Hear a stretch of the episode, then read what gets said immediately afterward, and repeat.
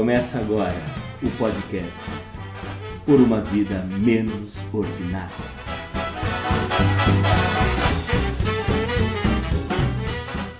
A filha do guru do presidente foi a denunciante do paradeiro do ex-assessor do senador, que é filho do presidente, escondido numa casa do advogado do senador e do presidente, que nega conhecer o ex-assessor que estava há cerca de um ano na sua casa.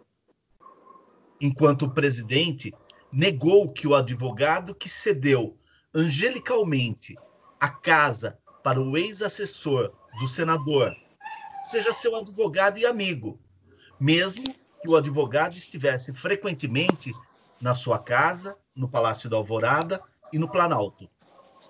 O senador nega envolvimento com o ex-assessor, mesmo ele sendo amigo do seu pai, o presidente, há mais de 30 anos e tendo trabalhado para ele, o senador, por mais de 10 anos. A advogada do presidente afirmou que o advogado que teve sua casa em Atibaia invadida pela polícia, pelos promotores e por membros da OAB para a prisão do ex-assessor do senador, filho do presidente, não é advogado do presidente. O advogado, dono da casa de Atibaia, disse que é advogado do presidente e do senador, pai e filho. O presidente pouco falou sobre a prisão do seu amigo de mais de 30 anos e ex-assessor do seu filho, o senador o presidente nada falou sobre o seu advogado ser dono da casa em que foi preso o ex-assessor do seu filho, o senador, a não ser que o advogado não era seu advogado. O senador, filho do presidente, ainda nada falou sobre o ex-assessor preso, amigo do seu pai, o presidente, há mais de 30 anos, e nem do seu advogado, que escondia há mais de um ano o seu ex-assessor. O guru do presidente e ex-professor do senador, filho do presidente, nada disse sobre a sua filha ter denunciado o ex-assessor do senador e amigo do presidente. Está começando o episódio número 23 do podcast Por uma Vida Menos Ordinária. Comigo, Vanderlei Vieira, Cristiano Perobon e Juliano Chagas. Se é que vocês me entendem. Cris, tudo bem aí? É, ficou super claro, hein? É, fala aí, pessoal. Fala Ju, fala Vande. Só queria dizer que eu estou aqui em Jundiaí, na região da Grande Atibaia. Numa casa que é sua? É minha, com as portas e janelas devidamente fechadas. Para então, ninguém tá entrar voando, né? Nem pular o portão. Jamais. Juliano Chagas, tudo bem com você? Tudo bem, olá Vande, olá Cris, olá para os nossos ouvintes. Primeiramente, obrigado aí pelas mensagens que vocês deixaram no último episódio. Eu estive ausente por um motivo de saúde, mas já tô, já tô recuperado, estou em casa, de boa, e voltando aí com satisfação para o nosso podcast, para poder contribuir um pouquinho com esse debate. É, e como você colocou na introdução, tá a cara do Brasil, né? Tá difícil de entender. tá difícil Olha, de entender essa lógica, cara. Olha, Juliano, eu vou dizer uma coisa para você. No meu tempo de mocinho, é, isso era o que a gente chamava batom na cueca. Aquela coisa que não tem como você negar. Por, é. por, mais que você tente explicar, a coisa só vai ficando pior. E, e o que é mais interessante, é, nos últimos três dias, né? É, 95% é, da, da, da grade de jornalismo tratou desse assunto. E assim, é, a, a, impressão que me dá é que ou a coisa é, já escangaiou de uma, de uma tal maneira que todo mundo pode mentir deliberadamente, que todo mundo pode, é, com a maior disfarçatez do mundo, negar o óbvio ou é, negar, inclusive, aquilo que foi dito e devidamente gravado em áudio e vídeo cerca de duas semanas atrás, como o Bolsonaro é, justificando o fato do Fred Wassave ter ido na casa dele, ter ido lá no Alvorada, num final de semana, entrando sozinho, que ele é meu advogado. Esse mesmo advogado que agora a, a, o escritório de advocacia que cuida das coisas de Jair Bolsonaro diz que esse cara nunca foi o advogado. Cris, fica, fica com, com, com, com a liberdade de, de falar tudo o que nós não vimos é, nesses três dias, com 95% da grade do jornalismo só falando disso. Cara, não sei se eu consigo te falar algo que a gente não tenha visto. A gente viu tudo e só não viu quem não quer. É, então, elo com a milícia, é, rachadinha, é, fake news, sai Youssef, entra o ACEF. É, cara, ai, ai.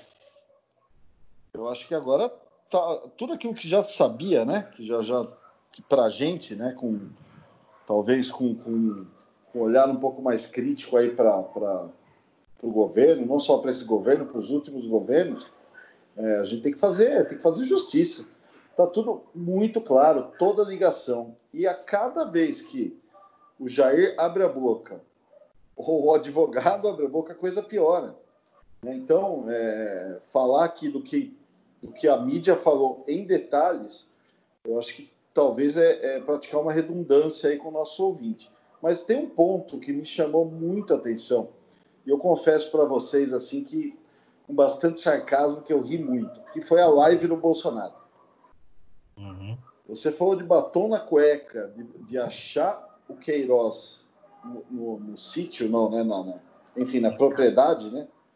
É, lá em Atibaia, na casa do, do, do, advogado. Agora, pior que isso é aquela live do presidente se justificando. Ó, o advogado, é, no advogado dele, ah, o Queiroz, não sei o que, ah, mas foi espetacular. Cara, talvez seja a melhor linha de defesa que o Queiroz vai achar, né? Então, é, é, não, não, tenho é, é nada assim para acrescentar que a mídia não tenha visto, mas fica claro que o cerco fechou. O cerco fechou, o Centrão vai cobrar caro esse apoio e já já abandona. Então, acho que Mourão já pode já pode se aquecendo no banco, viu? O, o, o Ju, uma das coisas que mais me, me chamou a atenção, e, e eu fico imaginando a situação, eu fico imaginando a situação mais ou menos assim. Ó. O Fred Wassef chega pro, pro, pro presidente, chega pro Flávio, chega pro Queiroz e diz assim, ó, nós vamos fazer da seguinte forma. Eu tenho uma casinha lá em Atibaia que eu quase não vou para lá. Então, as pessoas pouco me conhecem lá. Uma casa que de vez em quando a gente vai, ou vão meus parentes. Então, nós vamos fazer o seguinte: eu vou colocar uma placa lá na frente, dizendo que aqui é uma banca, um escritório de advocacia. Com isso, eu tenho a inviola, inviolabilidade do local pela por ser um, um escritório de direito, né? Então nós vamos fazer o seguinte: eu coloco essa placa lá, aí em seguida Queiroz vai para lá, fica lá até a gente derrubar o que tem que derrubar no STF. E mesmo se descobrirem que ele está lá, não vão poder entrar porque é um escritório de advocacia. E nós estaremos tranquilos. Daqui até lá eu nego conhecer esse cara, vocês negam o paradeiro e tá tudo bem tá tudo tranquilo. Eu tenho a impressão que quando ele terminou de falar, de apresentar o plano, os olhinhos brilharam, né? Angelicalmente brilharam. olhando e falando assim, porra, esse é o cara, hein? Esse é o cara. Esse cara sabe do que tá falando. E quando o barraco cai, cai com tudo, inclusive com a placa, né? Inclusive, o melhor do plano é o que deixou o plano mais patético. Você não acha que, que a, a coisa meio que é, aconteceu nesse climão de é, um gênio descobriu a saída, Ju? Eu não tenho dúvida, não tenho dúvida. Agora, só faltou combinar com o próprio Queiroz, faltou combinar com o Ministério Público do Rio de Janeiro, com a Polícia Civil, né? Porque, como você acabou de dizer, foi tão patético, né? É, que uma hora a casa ia cair mesmo, né? Uma coisa extremamente mal feita, né? E eu acompanhei, é, concordo com o Cris, o Cris também, é, acho que já teve uma notícia, já foi noticiado é, todas as vertentes do caso, mas o que me chamou a atenção, é, eu acompanhei principalmente as reportagens do Jornal Nacional essa semana sobre o caso, e eles fizeram assim, um detalhamento muito minucioso de todo o processo. Eu fiquei, primeiro, surpreso é, com a competência do Ministério Público do Rio de Janeiro na elaboração desse inquérito, né, que ainda está em fase de investigação. Mas assim, o detalhe do inquérito. Quando a gente e como quando o Jornal Nacional começou a apresentar isso até com, com arte, né, com uma forma bem didática, a gente vê que meu foi muito mal feito, entendeu? Foi o Queiroz tirando foto é, ali na churrasqueira, conversando com o filho, mandando WhatsApp para a mulher, sabe? Pô, Tá certo, ele não estava na condição de foragido, é verdade. Mas um cara que está tentando se esconder, dando pinta né, no WhatsApp, dando pinta, fazendo festinha com as amigas do filho. Quer dizer, meu, só ia dar merda, né? Não é possível que alguém ia tentar se esconder em condições, é, nessas condições. É, chega a ser patético mesmo. E patético também é esse Frederico, né? Esse Frederico Vassef aí, que, que, pelo amor de Deus, né? Eu vi essa repercussão da última entrevista que ele deu para Andréa Sadi, a jornalista da Globo News. Ele teve a cara de pau de afirmar para ela, entre aspas, jamais escondi o Queiroz, quer dizer, é uma coisa chega a ser ridículo, né? É, quando a pessoa não tem argumento, é melhor não dar entrevista, né, cara? Melhor falar para ela, não falo, não tenho o que falar, não vou falar, do que começar a falar assim, depor contra, né? Pelo menos no meu, no meu modesto entendimento, começou a depor contra. Em relação ao que você falou do Bolsonaro, o que me chamou a atenção do, te, do depoimento aí do, do Fred, do Frederic, é que, para mim, ele deixou um recado velado para o Bolsonaro e para os filhos, né?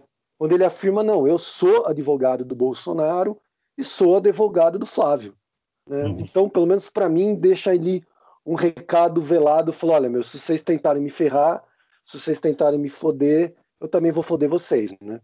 É, eu acho que o Fre é, eu acho que esse Frederico, cara, meu, é, é advogado de miliciano, né? Eu acho que não precisa dizer mais nada, né? Da índole de um cara desse. Eu acho que a prisão do Queiroz, o próprio Queiroz não esperava, tanto é que fazia um ano que o cara estava lá, aproximadamente. Eu acho que sim, ele foi surpreendido. Para mim, ele achava que estava ali num lugar seguro, apesar de fazer todas as patifarias que ele estava fazendo nas redes sociais e tal. Eu, na cabeça dele, eu acho, pelo menos, o que ficou demonstrado aí perante a imprensa, que ele achava que estava num lugar seguro, né? Essa tentativa de maquiar o lugar como um escritório da advocacia também é outra fase patética da, do, do inquérito. Enfim, cara, são muitas vertentes. Eu acho que a imprensa, pelo menos, está fazendo, que eu estou acompanhando, né? A imprensa está fazendo um trabalho bem feito, né, de divulgação dos fatos. É, o Ministério Público do Rio de Janeiro, eu sinceramente me surpreendi com a quantidade de, de informações é, e de a montagem desse inquérito, né? Só para só deixar um exemplo, né? O Jornal Nacional também noticiou que, o, é, que os depósitos feitos, por exemplo, que o Queiroz é, pagou várias contas do Flávio Bolsonaro em dinheiro, em depósitos feitos em dinheiro, inclusive em é, mensalidade de escola dos filhos, é, plano de saúde, tudo pago, tudo pago com dinheiro, né, cara, em dinheiro. Então, assim, meu, existe uma farta documentação de toda essa irregularidade que foi cometida pelo Flávio, pela racha, pela, pelo esse inquérito das rachadinhas. Enfim, cara, é difícil, como você bem disse, é difícil negar o batom na cueca, né, cara? Para mim, tá, tá, mais que sacramentado. Fala, Cris. Ô, Vani, é, eu acho muito difícil é, o Flávio Bolsonaro manter o seu mandato. É, se você pegar um resumo, você tem aí ligação com milícia, você tem corrupção com salários, você tem lavagem de dinheiro com imóveis, loja de chocolate, é, você tem toda, toda uma ligação documentada com o Queiroz. Né? Ele tem um, tem um, um, um vídeo dele aí, né, tripudiando aí o, o, o ex-governador em exercício Witzel e elogiando o Queiroz há 10 dias atrás. É, eu acho e, e assim, é, ao atingir alguém da família, a gente vê com, o quanto o presidente fica desestabilizado. É, ele tava, parecia no, no, no dia da, da, prisão do Queiroz, naquele aquele vídeo horroroso lá que a gente vai falar daqui a pouco, né? Da, do abracinho? Da saída, do, é, o abracinho, né? O abracinho, meu Deus. É, cara, ele parecia um boneco de cera. Né? Hoje ele já não foi a manifestações, né? Uhum. Manifestações que a gente vai falar também que agora ocorrem. É, não vou entrar nem no mérito, né? Se responsáveis ou irresponsáveis, mas o que era cotidiano, só manifestações a favor, agora você tem cotidianamente a favor e contra. Uhum. Momento, momento difícil, mas eu acho que de cara a primeira aposta, é... eu não sei se conseguem segurar o mandato do Flávio, não. Olha, é... antes que a gente dê continuidade à nossa pauta, que ela está extensa hoje, com, com vários temas, é, vários temas não, quer dizer, com, com é, o, o, mesmo tema tocado em tons diferentes, né? É, mudando uma ou outra personagem, né? Variações sobre o mesmo tema, né? É, eu quero só é, dizer uma coisa para vocês, para quem nos ouve. As últimas quatro semanas, pelo menos, eu começava é, o nosso programa sempre muito pesado, sempre muito é, amargurado, angustiado né? Porque a gente vem tratando de temas muito pesados nas últimas dez semanas, né? E acho que as últimas quatro semanas foram muito pesadas para mim. Eu, eu senti bastante. Mas eu vos digo, hoje eu estou com uma leveza, com uma vontade de, de rir de forma frouxa, de rir muito sobre os assuntos que nós temos aí para tratar hoje, que, olha, eu estou me sentindo muito bem, Agradeço ao Planalto, ao Planalto Central por isso e vamos continuar. Se a nossa bandeira nunca será vermelha, como diriam o, o, os bolsominions, né? O gado em geral, o mesmo não pode se dizer do pijaminha do Queiroz, né? Porque o homem era praticamente um pimentão ali. Com a toquinha do óleo vermelha, com a camisetinha vermelha, com o shortinho vermelho. Rapaz, a nossa bandeira pode até nunca ser vermelha, nunca será vermelha. Mas que o Queiroz é vermelhinho é, não é não? E tem uma outra personagem nessa história toda que eu acho fundamental falar dela, apesar de, de achar que só a CNN falou dela. Eu pouco vi em outros canais falar sobre ela, que é a senhora Heloísa Carvalho. Filha Heloísa do Carvalho. Oi? Ela é filha do guru. Filha, filha do Lavão. Rapaz, essa mulher, ela publicou uma foto nas redes sociais no dia 20 de maio. Ela e um amigo dela tomando, brindando com, com a, as taças com suco de laranja na frente da casa, no dia 20 de maio ou seja, cerca de um mês atrás, né? É, exatamente um mês, um mês e, e, um dia atrás. Então, eh, no momento da prisão, alguma coisa em torno de 18 dias antes. E ela, antes da foto, ela já havia dito que quer o Queiroz, ele está em Atibaia, ele está aqui em São Paulo, em Atibaia. Vai buscá-lo.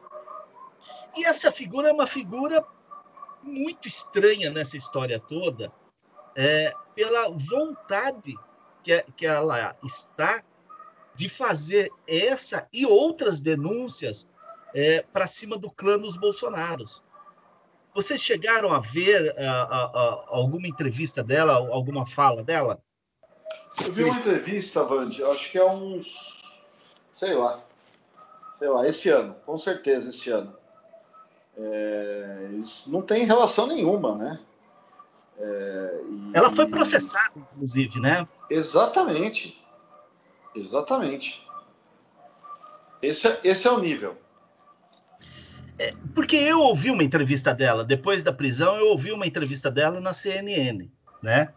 E ela reforça, reafirma todas essas questões, né? De, de sempre ter lutado contra a corrupção, sempre ter é, lutado é, por um Brasil melhor, tal, mas que o caminho não pode ser esse se o ideólogo, se o guru é, desse projeto se chama Olavo de Carvalho, vulgo meu pai, né? Então, é uma coisa muito maluca a quantidade de detratores, de, de, de pessoas que querem a ruína desse governo, que começam a aparecer, mas que não são aquelas figuras isoladas que aparecem, sabe, o, o, o caseiro Francenildo. Não é um caseiro Francenildo.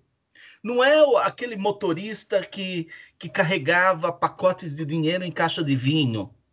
Não são esses caras. São pessoas que, de alguma forma, têm ligação com pessoas que têm ligação muito forte com a família.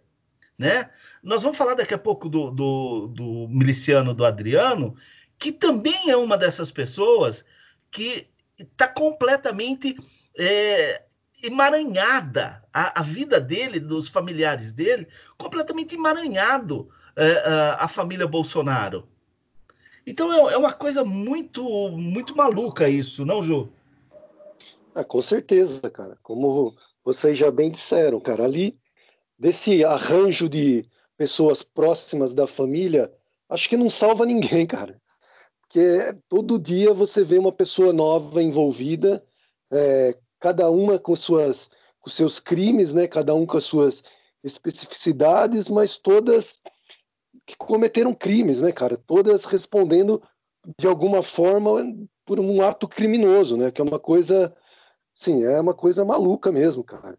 E ainda no caso do Queiroz, cara, é, eu não sei se vocês chegaram a, a ver essa notícia hoje é, no UOL, mas a ex-mulher, né, do, do Frederico Bassef aí, ela é uma empresária, né? Ela é uma empresária dona de uma empresa que chama Global Web.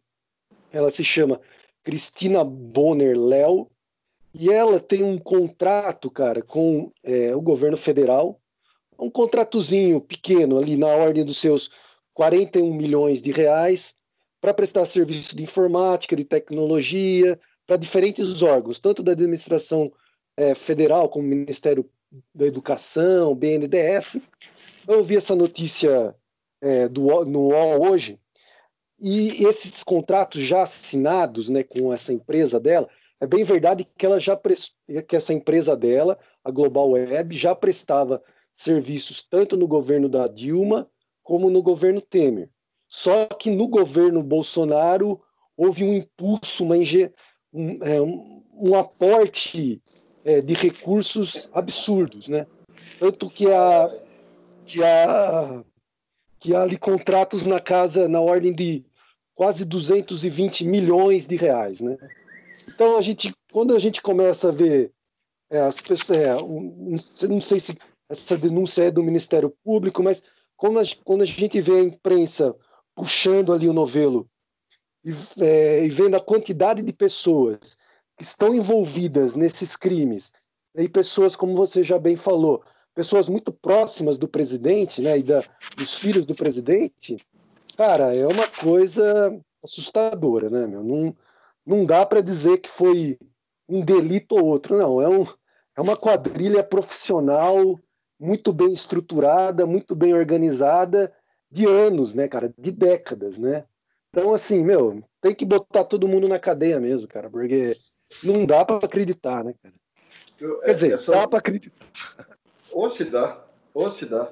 É, essa notícia que você citou, Ju, do, do, do contrato da, da, Global, né, da empresa da, da ex-esposa do, do ACEF, é, eu, eu, eu ia falar dela também, né, numa linha de raciocínio, que começam a aparecer grandes cifras, né? Porque um pouco da argumentação que você vê do, do, do gado é, ah, mas já estão naquela fase, né? Primeiro era o homem honesto, né? E acabar com a, com, com a corrupção e enfrentar o sistema. Agora a gente já está naquela fase de, ah, todo mundo faz rachadinha. Cara, e, e também, também é, é, é, boa parte disso é verdade, sem generalizar, né? Mas você Sim. tem uma cifra dessa, poxa, da ex-esposa do advogado que esconde o assessor que não quer falar com a justiça, porque tá, enfim, é, aí a gente volta no, no, no, no texto do Vandio lá do começo. E você tem também é, notícias já de problemas na licitação, na compra de insumos lá para a produção de cloroquina. Então, é, é, a gente percebe aí, né, provavelmente duas coisas. Né? Primeiro que a, a, briga que o Bolsonaro comprou com as questões de polícia, é, Polícia Federal, não estão dando muito certo. Essas investigações, elas têm autonomia, elas não vão parar. Não acho que, que o Bolsonaro, mesmo sendo presidente da República, tem estrutura para segurar isso. As questões todas no STF, é, que vão andar vão dar aí de vento e popa e o Centrão tomando conta, né?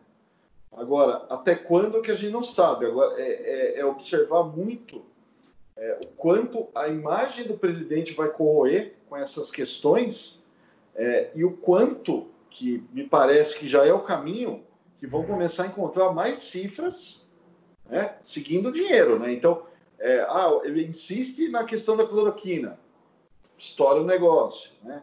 É, ele vem para defender o, o Queiroz, o filho, começam a aparecer cifras de mais de milhão de lavagem de dinheiro. Então, agora você começa a ter imagens e manchetes de, de, de jornal que são é, é, parrudas, né, para fazer mais de que esse 70% começa a virar 75%, 80%, e ele entra numa rota aí até, até entrar em condição de impeachment. É. Concordo. Concordo. Olha, tem, tem um jornalista é, do Rio de Janeiro, e ele é da Globo News, é um cara que faz uh, o jornal, o, o, os programas da manhã, né? O, o Em Ponto, e depois o Jornal das 10, e depois o Estúdio I, que é às 14 horas, às 13 horas, uma coisa assim, que é o Otávio Guedes. Otávio Guedes, na minha opinião, tem, uh, tem se tornado o, o cara que consegue explicar as coisas do governo Bolsonaro, mas mais especificamente as coisas do Rio de Janeiro, de forma mais clara. E com detalhe que eu prezo demais, com bom humor. É um cara de tiradas sensacionais. Ele tem, ele tem sacadas sensacionais, né? É, eu já citei ele aqui várias vezes no, nos episódios anteriores, né? É aquele cara que fala que uh, o Bolsonaro colocou em desuso a oposição. Para mim é uma figura acabada, né? É, é o tipo da, é, da frase que, que se constrói por si só, sem a necessidade de você é, acrescentar nada. E no caso do Queiroz, ele criou uma outra imagem que também, para mim, é definitiva que ele disse o seguinte, que o Queiroz ele acumulava é, duas funções no gabinete do Flávio Bolsonaro lá na Alerj. Ele era o lavador de dinheiro, mas ele também era o lavador de imagem. Porque todos esses policiais, inclusive o capitão Adriano, um miliciano morto lá na Bahia, que também estava fugido, que foi condecorado por duas vezes pelo Flávio Bolsonaro, sendo que a segunda condecoração ele estava preso. isso tudo é fruto da ligação do Queiroz com os milicianos.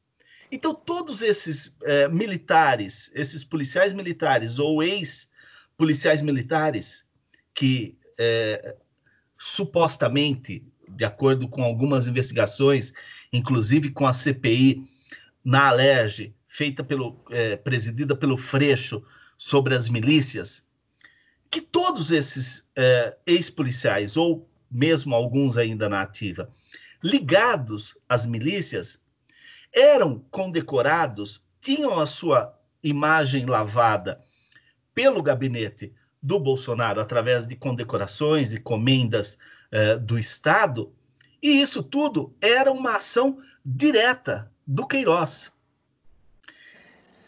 Então, quando você, quando a gente começa a, a, a, a ver as personagens do enredo, quando nós começamos a entender a complexidade eh, da, de envolvimento familiar nas rachadinhas e como que as rachadinhas envolviam os familiares de, dessas figuras tão, tão atuantes, tão presentes uh, no, nesse inquérito do Ministério Público, a gente começa a perceber o seguinte, que aqueles dois restaurantes da mãe do capitão Adriano era tão fachada quanto a, as duas lojas de chocolate uh, do Flávio nos shoppings lá do Rio de Janeiro.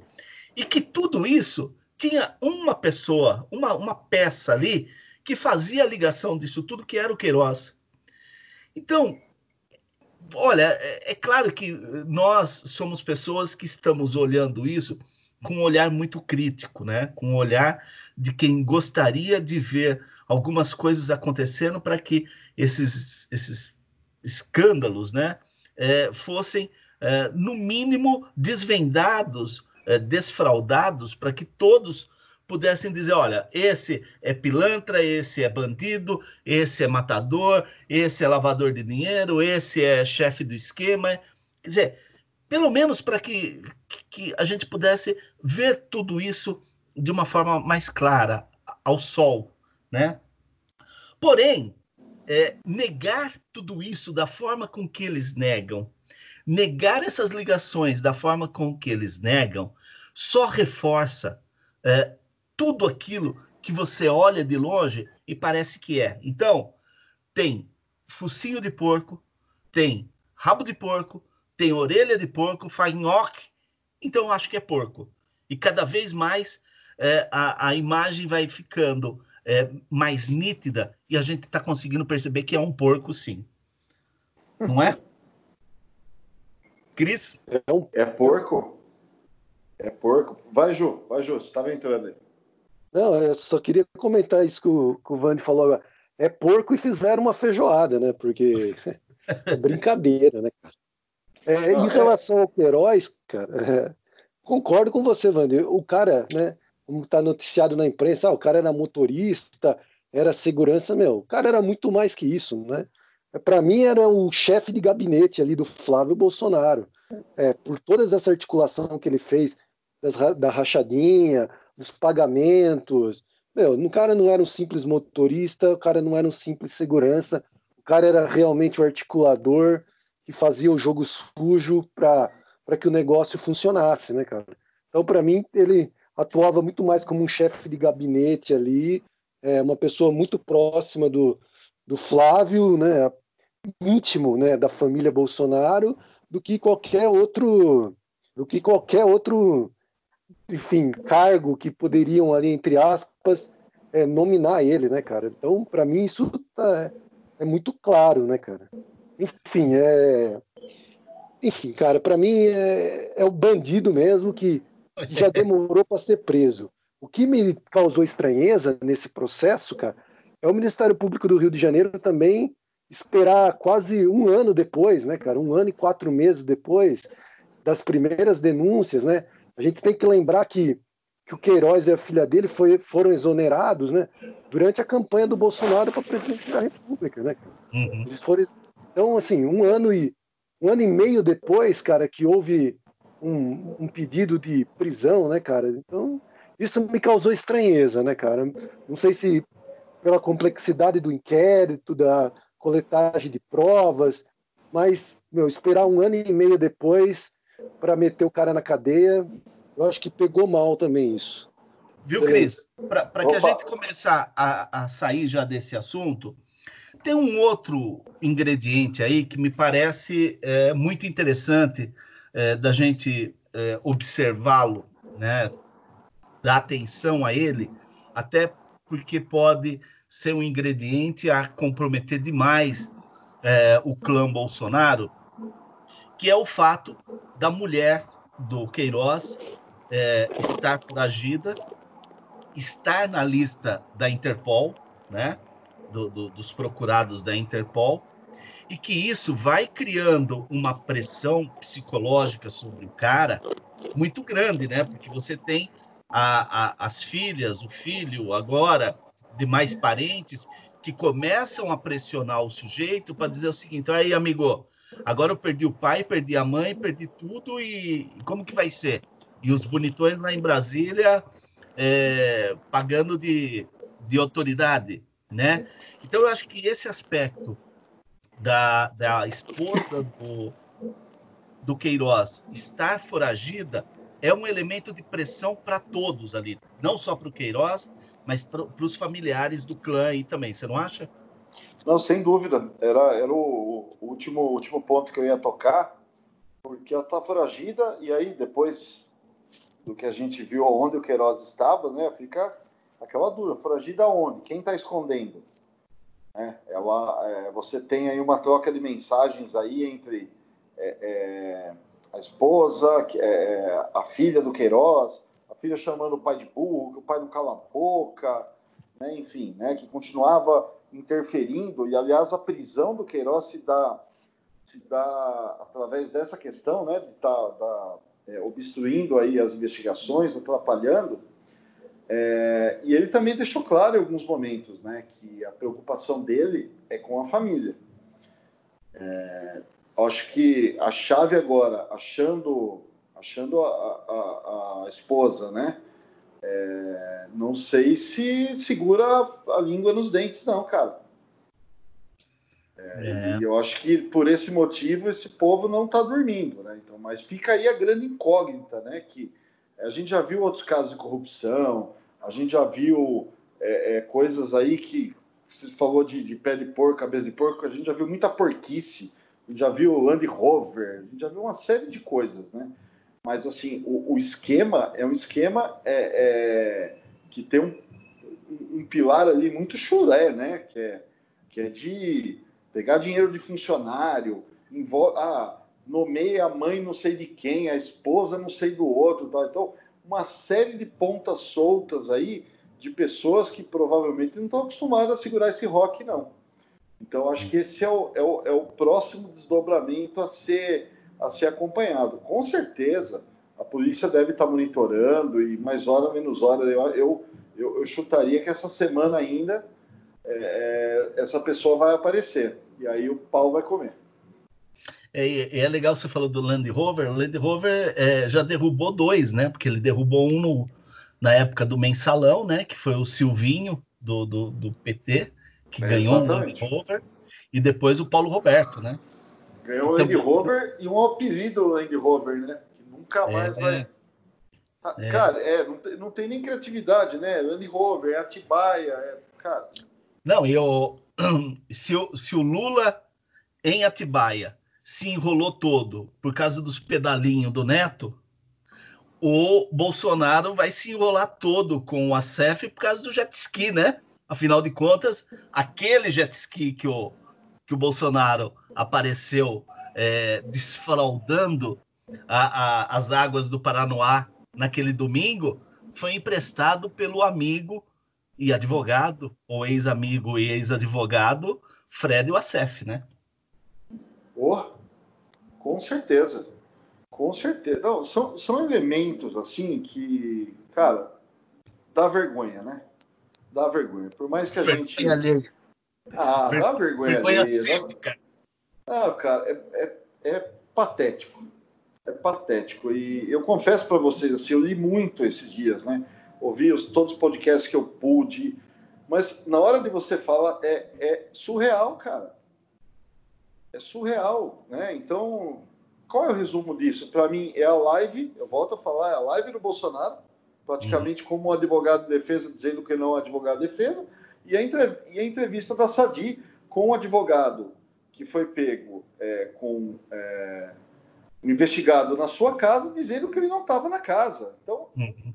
é, esse, é o, esse, esse, é um bom resumo do Brasil, né? É, é meio, é meio o, é como o multiverso aí dos quadrinhos, sabe? São realidades paralelas. Eu provavelmente às vezes eu, eu acho que eu não eu estou vendo a, a, a, vida no Brasil por um buraco, mas não estou vivendo no mesmo na mesma realidade. É muito louco. Gente.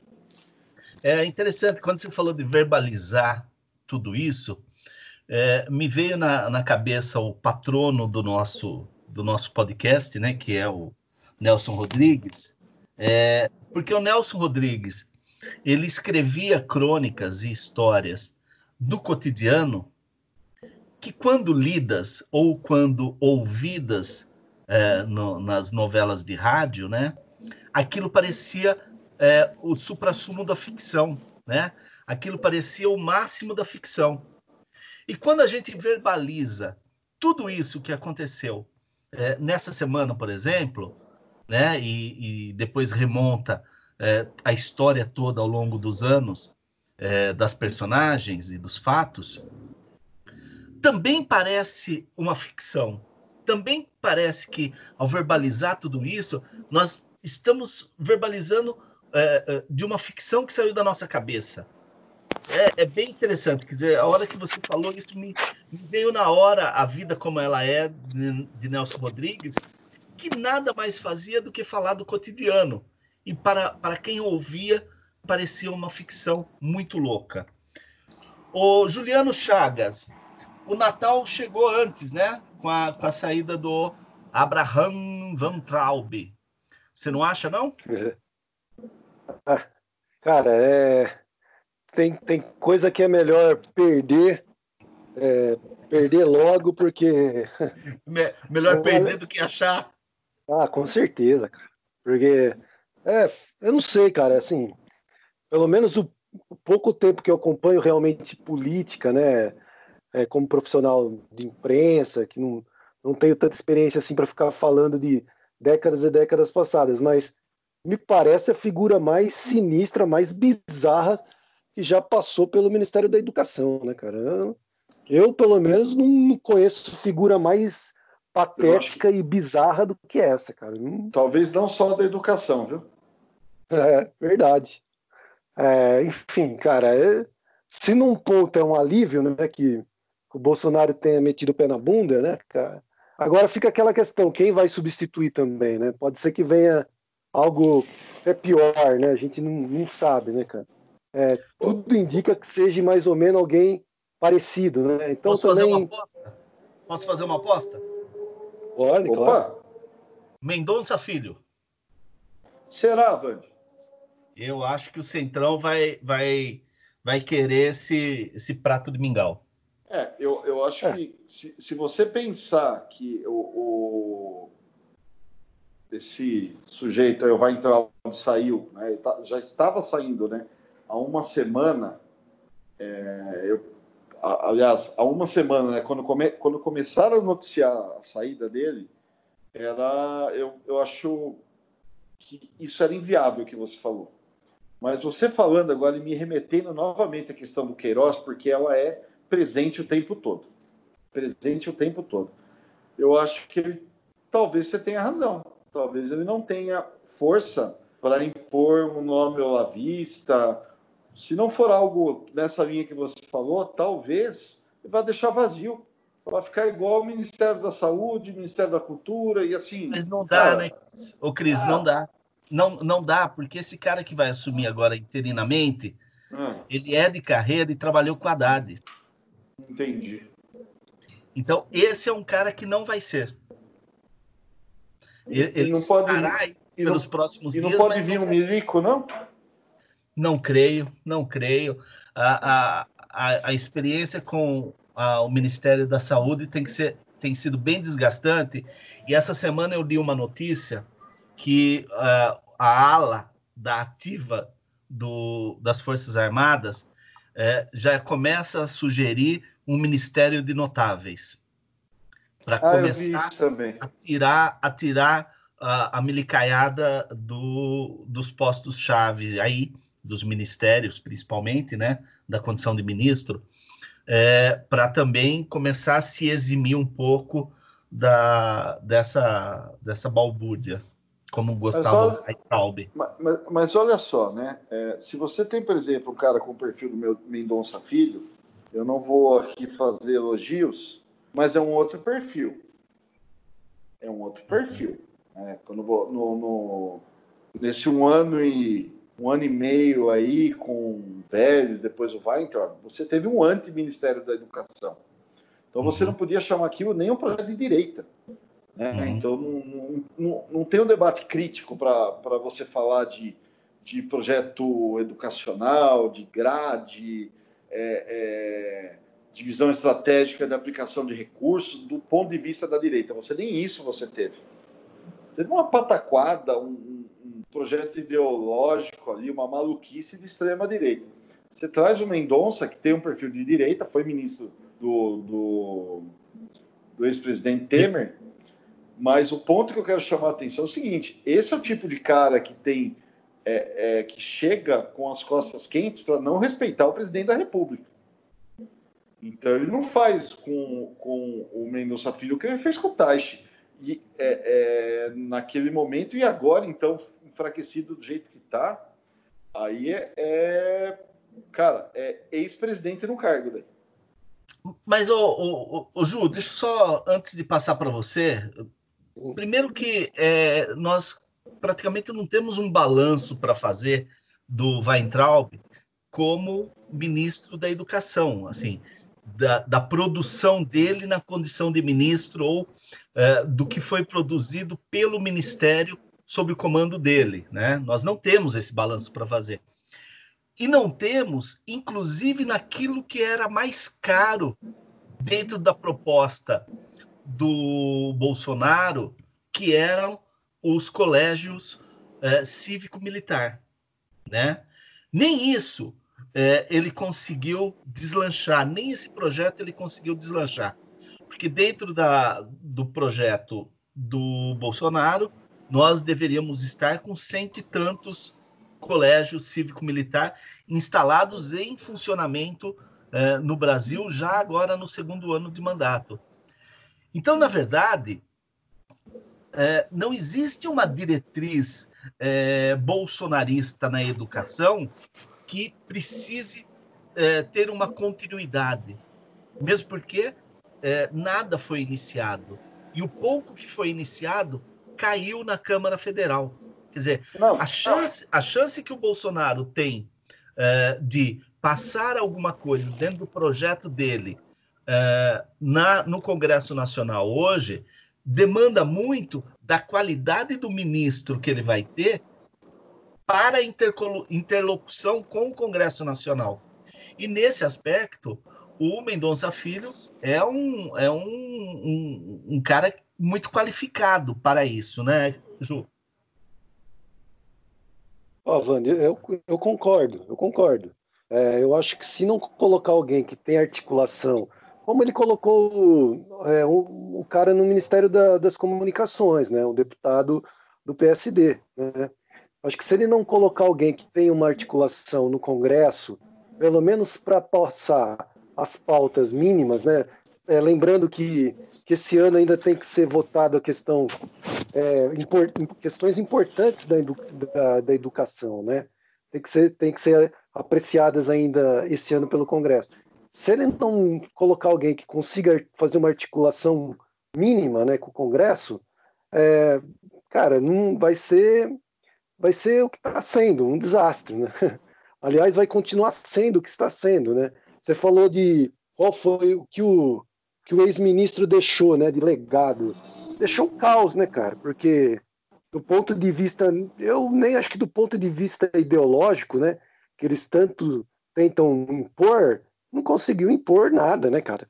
Aquela bravata de mandar é, aluno gravar professor em sala de aula, né, aquelas bobagens de começo de governo, nem isso prosperou, né, cara? Nem isso foi para frente. Quer dizer, tudo que foi tanto esse caráter ideológico que foi pregado durante a campanha, né, de kit gay, é, essas bobagens, cara, eles não conseguiram fazer absolutamente nada, né?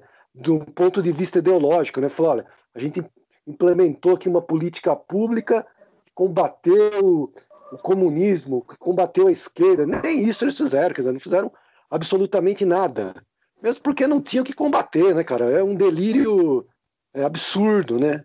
E aí deixa de lado questões extremamente importantes, como uma data para o Enem, né? Quer dizer, você vê aí, a pandemia já veio para complicar muito a situação que já era desastrosa da educação no Brasil, né? E aí você vê também esse descaso, né? Quer dizer, você imagine hoje um adolescente que está ali três anos se preparando para prestar um, um Enem, para tentar uma vaga numa universidade, e não sabe nem quando vai poder fazer isso, né, cara? É, enfim, cara, é, é ridículo, é lamentável. Agora eu concordo, eu acho que se ele não colocar alguém que tem o mínimo de articulação política para organizar essa bagunça, meu, concordo com o Cris também. Eu acho que tanto a saúde como a educação derruba presidente, cara. Não dá para empurrar, não é um ministério da, da cultura lá com seu seu novo affair lá, né, que que tem pouco impacto entre aspas, né, pouco impacto entre aspas na vida cotidiana das pessoas, né, principalmente durante essa pandemia. Agora você pega a educação com o Enem, você pega a saúde com essa pandemia, meu, você começa a patinar em áreas que afetam diretamente a vida das pessoas, meu, não é, não é pouca coisa. Concordo, dá para derrubar presidente, sim. O, o Cris, e aparentemente o, Weitraub não vai ter vida fácil lá no Banco Mundial, né? Porque primeiro que o coordenador lá do Banco Mundial já anunciou que é, se aceito, ele vai fazer esse mandato tampão até outubro e que depois haverá uma nova eleição. Então, ele não entra no cargo com a garantia de continuar no próximo mandato.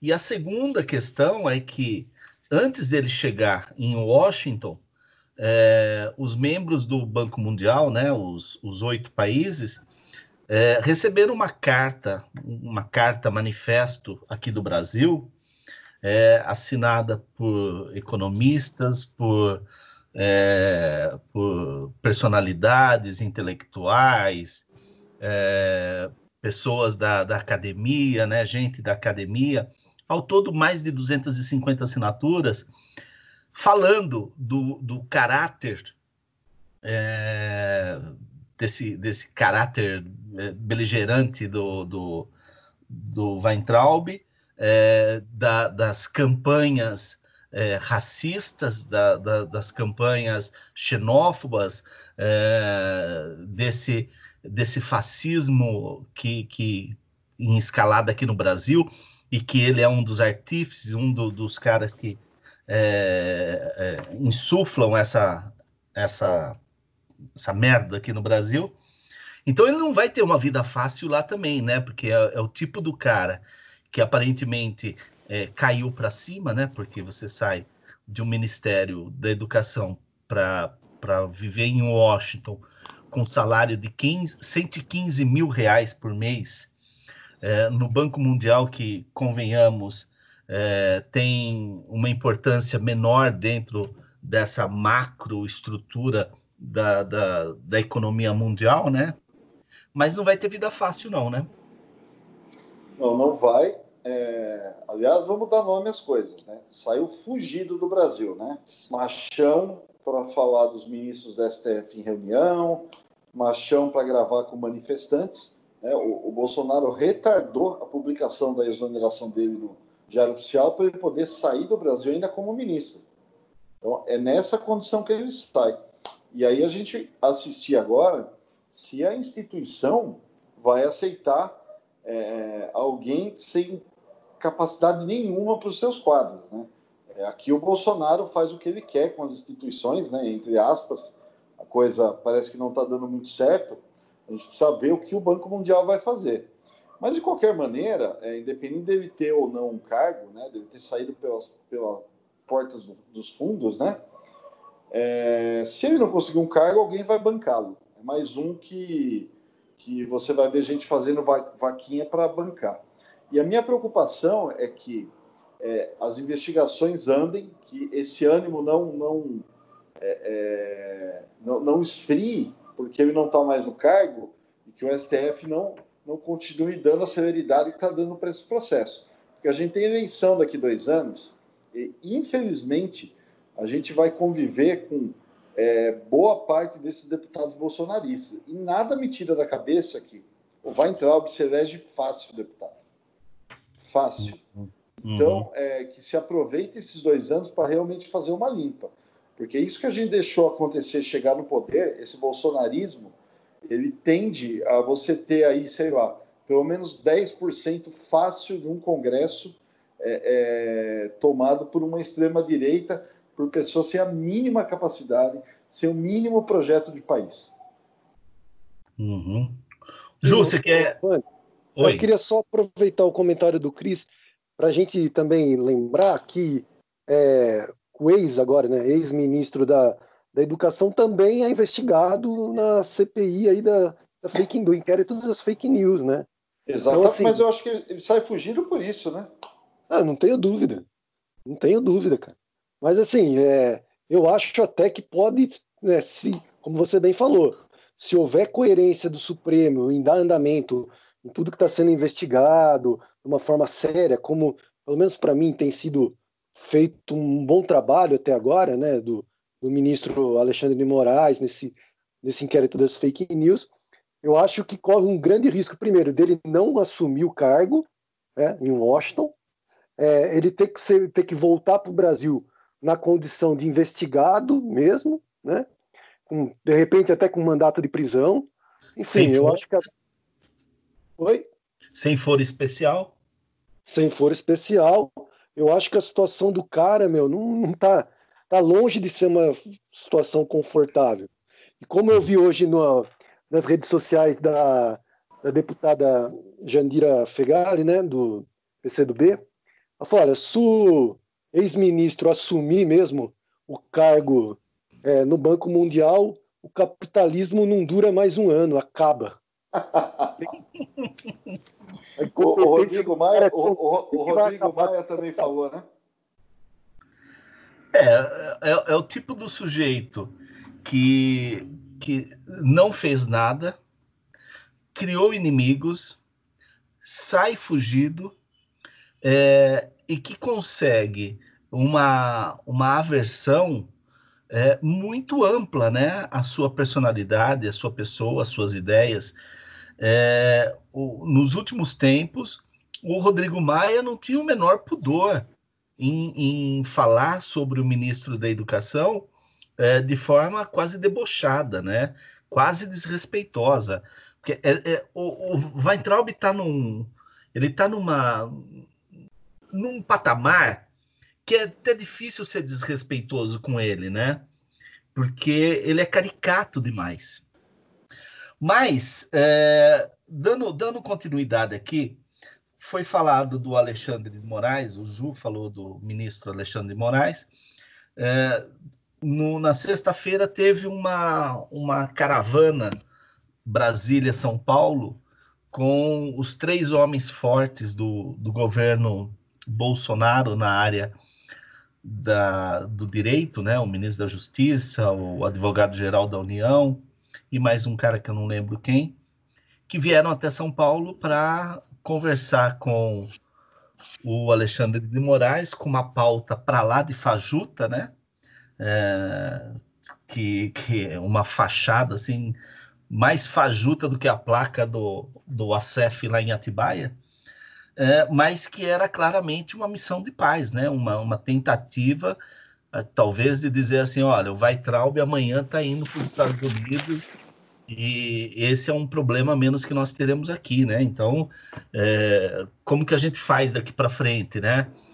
É, a Sarah Winter já está presa, nós já temos aí a, a quebra de sigilos fiscal e, e telefônico de 10 deputados e mais um senador da base bolsonarista, É, nós temos a fake news aí quase que já pisando no calcanhar do Carluxo, né? Quer dizer, é, talvez a impressão que, que me deu, pelo que eu ouvi dessa, dessa missão é, de Brasília para falar com o Alexandre de Moraes, é alguma coisa assim: olha, se você não tirar o pé do acelerador, é, a merda que vem para cima do governo é muito grande e, e, não sei se o país vai suportar isso. Eu tive essa impressão, Cris. É o famoso para que tá doendo, né? né? Então, Vem cara, aí. Não, mas, mas é, é um momento. É, tem tudo isso que você falou. Aí você tem. Não, não dá para ignorar, né? A gente tá, tá numa, tentando dividir a pauta mas a pauta é toda interligada, né, Vante, né, Ju? É... É, como, como, que o governo consegue reagir nesse momento? Tem como reagir. Vai entregar tudo para o Supremo, vai entregar para o Centrão, é... e, cara, vai estar tá cada vez mais enfraquecido, está tá cercado. Eu volto, volto a falar, né? Pode parecer, é... enfim, um desejo, e é, né? é, é um desejo, mas a gente já viu outras tempestades, né? A gente está com 35 anos de democracia e dois processos de impeachment. A gente sabe que isso não acontece em 15 dias, em 30 dias, isso leva um tempo. O último ingrediente que o Bolsonaro, ele vai, aliás, ele vai assinar com bandeira branca para o Supremo agora, quem vai confiar no Bolsonaro? De e vindas. Por que, que o Supremo vai tirar o pé, Vande? se caso o Bolsonaro, por algum motivo, a economia ou, enfim, alguma coisa que eu não vejo no horizonte, tenha uma melhora na sua popularidade, você não acha que o velho Bolsonaro vai estar de volta? Que vai ser esse Bolsonaro é, é todo apático dessa semana? Então, é, é, é, um cara que não gera confiança, né? Então, é, de, desde o começo do podcast, a gente vem falando do método, dos atritos, que é o governo do caos, que gosta da fricção, da campanha da campanha permanente, tudo isso é verdade, mas ela também tem um custo, principalmente quando você tem um calcanhar é, é, com casos de corrupção, com problemas em família, com é, é, um, um, desastre na economia vindo, com a questão da pandemia. Então, eu não vejo a menor chance desse tipo de aceno prosperar. Eu acho que só serviu para os caras, como diria, parafraseando Queiroz, né, ver que a pica era realmente num tamanho de um cometa, voltar e falar, falar meu amigo, o negócio vem e vem quente. O último elemento que ainda segura Bolsonaro para algo é, irreversível é essa popularidade aí na casa dos 25% tal, que eu estou bem curioso para ver a próxima pesquisa. Uhum. Ju? Então, eu queria só completar o que o Cris está falando também. É, eu li, é, hoje, na verdade, eu li essa notícia, mas essa notícia já foi veiculada é, durante a semana, né? Que em relação aí aos filhos do, do presidente e as complicações que envolvem esse, é, vamos chamar assim, essa pequena quadrilha familiar, né? É, essa decisão do Supremo Tribunal Federal, de, é, que foi tomada pela primeira turma do Supremo Tribunal Federal, deve tirar o foro especial do Carlos Bolsonaro, né, do Carluxo. Né? Então, com isso, ele volta. Esse, existe um inquérito que está correndo contra o Carluxo, né? também por questão, é, uma questão criminal, né? questão das rachadinhas, mas também na, é, na Câmara dos Vereadores. Ele é investigado também em relação a isso. E com a retirada desse foro privilegiado, ele pode ser julgado agora tanto por é, ele pode ser indiciado por promotores, mas julgados por juízes de primeira instância, né? O que é mais é exatamente o que aconteceu com o Flávio, né? Que a princípio eles ficaram recorrendo, recorrendo, e aí o, Su o Supremo acabou derrubando todos os recursos e ele está sendo julgado em primeira instância no Rio de Janeiro, né? Não houve uma federalização assim é, do, do inquérito, né? Então, isso está acontecendo também com o Carlos Bolsonaro. Então, assim, é mais uma preocupação, eu vejo, é, em relação a essa quadrilha familiar, vamos dizer assim, do Bolsonaro. Cara, se, se o Flávio cair, se o Carluxo cair, e a gente não está falando nem do inquérito das fake news, né? Nós estamos falando de crimes cometidos ainda na condição de vereador, né? É, uhum. quer dizer, é crime atrás de crime, né, cara? É difícil, cara. É, eu mano. vejo muito difícil o cara conseguir escapar de tudo isso. Fala, Cris. Vocês acham, vocês acham que é, os filhos do Bolsonaro têm sangue frio para aguentar o que vem? Interrogatório, processos. Não tem, gente. Eu nem acho que não. Você vê, você vê o, o Bolsonaro e como pai, enfim, ele não, não é, perde completamente o rumo quando o assunto é a família. E aí tem uma questão, né? É, é, o que vai se fazer, além da questão da, da esposa do, do, Queiroz, você tem dinheiro, né, cheque, se eu não me engano, na conta da primeira dama. Uhum. Imagina se esse cerco se estende. Uhum. Uhum.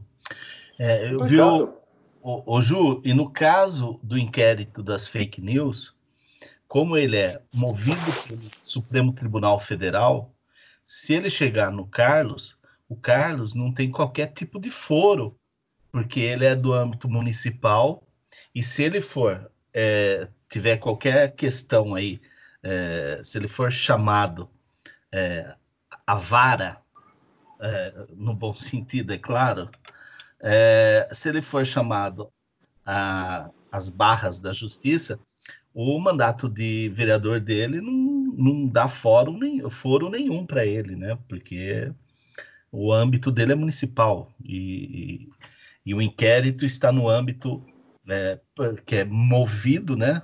Pelo, pelo, pelo, pelo Supremo Tribunal Federal tendo o, a Procuradoria Geral, né, como, como suporte do inquérito. E olha, se eu, se eu não me engano, ele está até licenciado do cargo de vereador, né? É, ele fica em Brasília ele... sete dias por semana, porra. É. Mas assim, então quer dizer, nem em tese nem vereador ele é mais, né, cara? Ele é só o filho do presidente, né? Então, eu, eu acho que vai, meu, vai ser vai ser um rolo compressor, cara. Vai passar por cima desses caras. Eu acho que eles não tiveram a dimensão é, de, por serem de repente filhos do presidente, acharam que estava acima da lei e iam surfar de boa, né, cara? Uhum. Só que as uhum. instituições no Brasil ainda funcionam, graças a Deus funcionam, né, cara? Uhum. É, então, meu, chega uma hora que a casa cai, e no caso deles, vai cair, vai cair muito feio, cara. Concordo com o Cris plenamente. Eu acho que eles não estão nem um pouco preparados para o que vem pela frente, não, cara. E aí é o que me preocupa um pouco é a reação do Bolsonaro, né, do presidente em relação a isso, né? Não sei até que ponto ele vai conseguir. Você imaginou é, meter um Flávio Bolsonaro na cadeia, cara? O que, que o cara, cara que, que o, o, o presidente cara, vai fazer? Segundo a Jandira Fegali, o cara se cagou num debate, imagina a hora que fechar a cela. É, exatamente. É. Quer dizer, quando a gente viu, por exemplo, o ex-presidente Lula ser preso, cara, né, houve aquela comoção entre é, os filiados do PT, entre os simpatizantes, tudo bem, mas o cara foi preso, né, cara? É, não houve nenhum colapso social, né?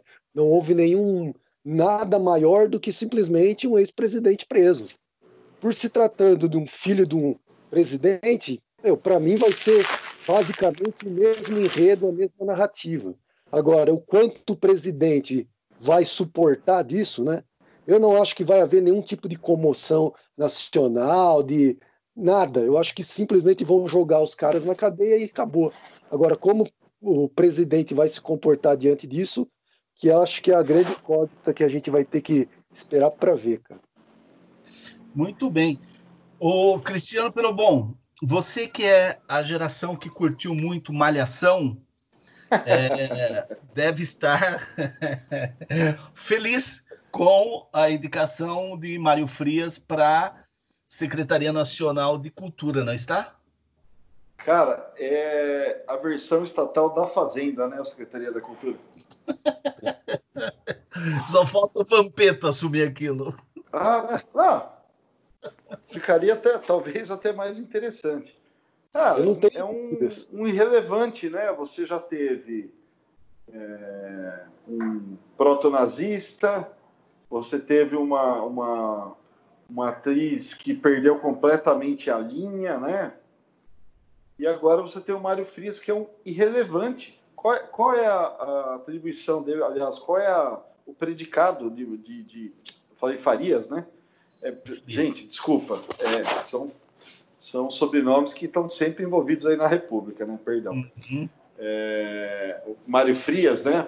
É, retomando. Qual o predicado? Ator? Cara. Ator do Malhação e da Record. É, cara, não, não é, é, é, muito complicado, né? Então, esse é o bolsonarismo, né?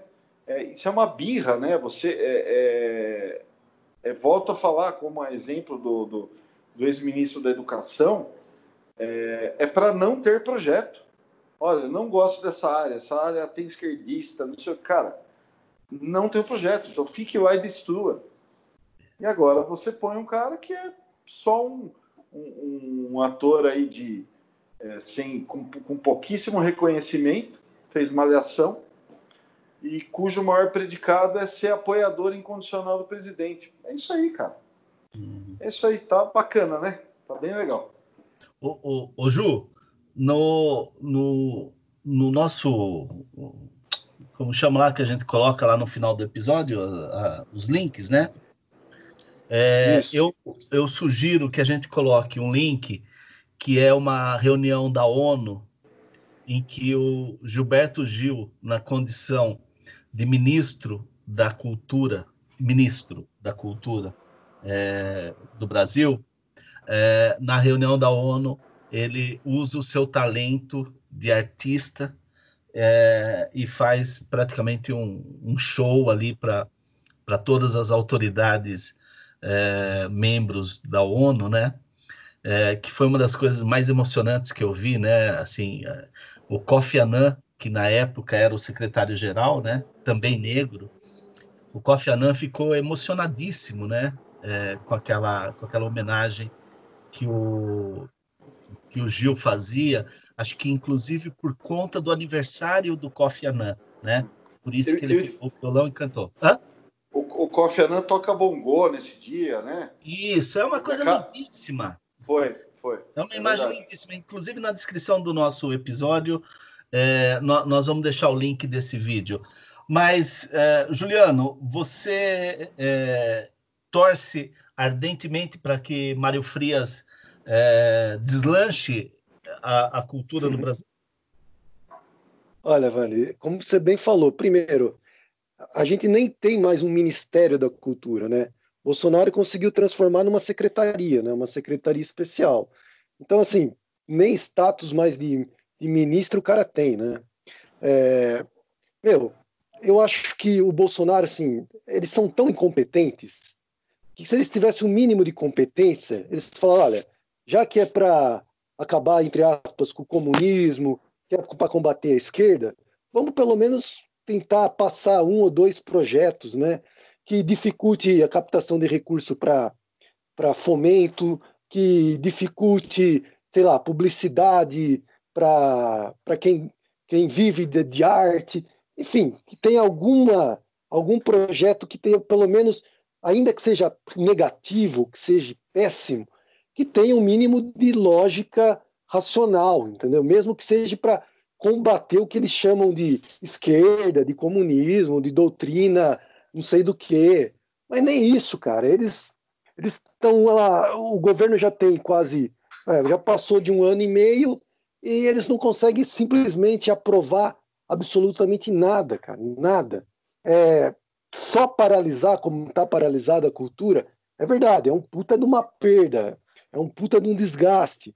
Mas do ponto de vista estratégico de governo, não, eles não, eles não são nem bons para prejudicar os outros. Eles não conseguem nem ser, nem ser competentes para prejudicar a classe artística, que eu tenho certeza que depois que esse governo passar, e vai passar e tomara que passe logo, meu, vai ser retomada a cultura do Brasil, é, vai ser retomado os processos de fomento à cultura, a valorização da classe artística, como você lembrou do Gil, e de outros grandes ministros da cultura que passaram pelo Brasil. É, meu, eu, assim, É, em relação a esse cara, meu, não tem nem o que falar. Acho que vocês dois já falaram tudo que podiam ser, tudo que podia ser dito, né? Em relação à Secretaria Especial de Cultura, eu acho que vai continuar exatamente como está, né? Nessa incompetência e nessa mesmice que já dura aí um ano e meio de mandato, né, cara? E como eu reafirmo, nem competência para desconstruir o que existia eles têm. Simplesmente eles paralisaram e não fizeram absolutamente nada. Tá, só para concluir então essa nossa essa nossa parte aqui é, falando do circo chamado Brasil, é, aliás, do circo é, que Bolsonaro faz do Brasil. É, só lembrando que quando a Sarah Winter sai da, da Polícia Federal para ir para o presídio, é, dois caras, inclusive um delas, um deles, namorado dela, vão para frente do presídio soltar fogos. E o outro infeliz que estava junto com o namorado dela era procurado no inquérito, estava com mandado de prisão. Ah, Também expedido. E como ele foi é, é, detido ali por, por estar tá soltando fogos é, naquele momento, ele já foi enjaulado é praticamente assim, é, os três patetas é, colorido e sem graça. Bom, falando de, de assunto sério e, e, e, vocês me, me trazem, vocês não, a pauta me traz para a seriedade novamente. Eu gostaria de lembrá-los que quando nós começamos a fazer a nossa, o anúncio né, do número de, de de mortos é, pela Covid, é, a primeira vez que nós demos um, um, um, o montante, né, foi no nosso programa no dia 7 de abril. No dia 7 de abril, nós tínhamos, contabilizávamos 600 e 667 mortes no dia 7 do 4. Né? Hoje, dia 21 do 6, já com os números atualizados, nós temos 50.617 mortes, ou seja, é, 40.990 40.990 mortes a mais em relação ao que nós é, anunciamos no dia 7 de abril. É, tem um outro dado que eu acho bastante interessante que a gente é, destaque, que a OMS é, anuncia que a América Latina tem 2 milhões de infectados.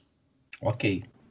Desses 2 milhões de infectados, nós detemos o número de 1 milhão 85 mil e 38 pessoas infectadas, ou seja, metade do que todos os países da América Latina é, somam, é, metade desse número é nosso.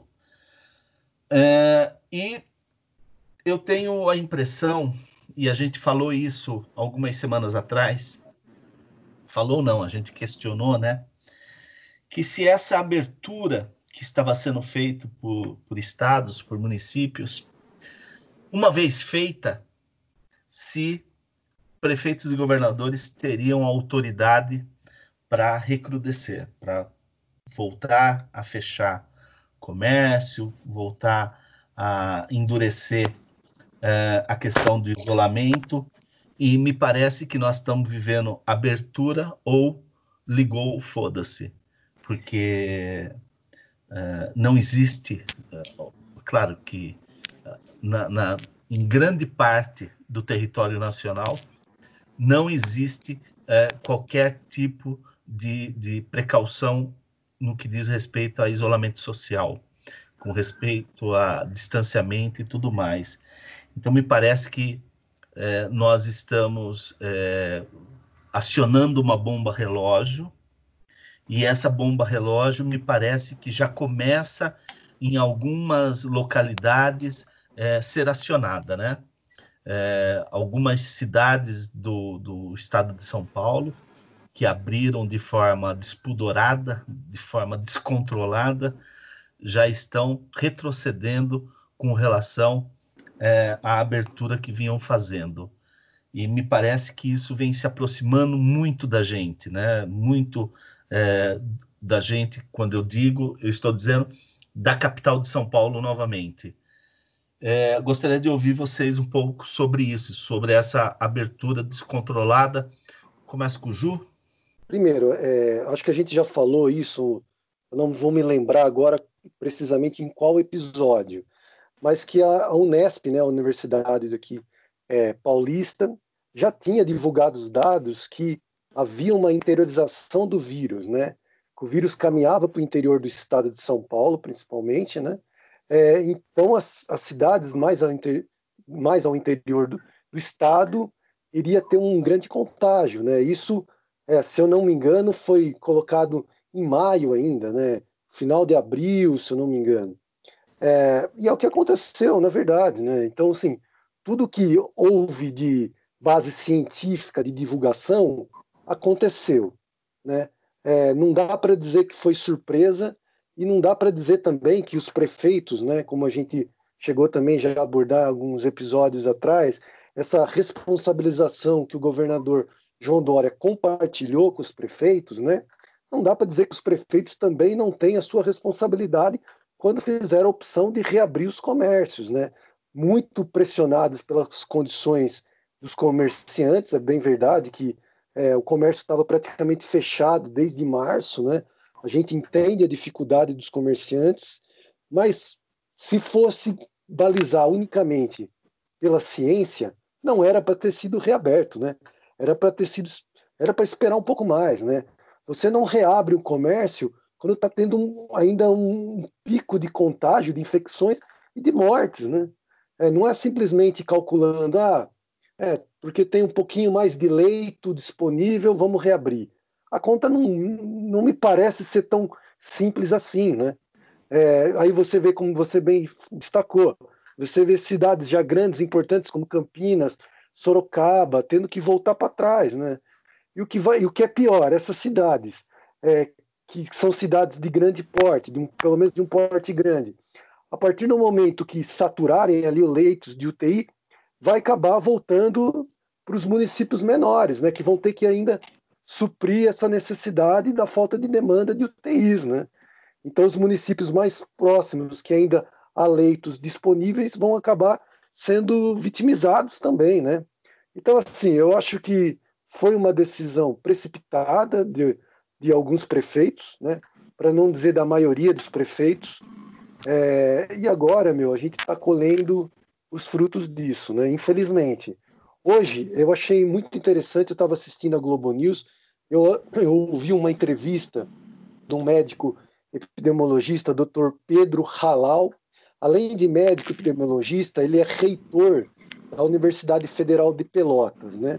E a Universidade Federal de Pelotas, ela foi contratada junto com o IBOP, né, pelo governo federal, pelo Ministério da Saúde, para fazer um estudo do grau de infecção é, do coronavírus no Brasil.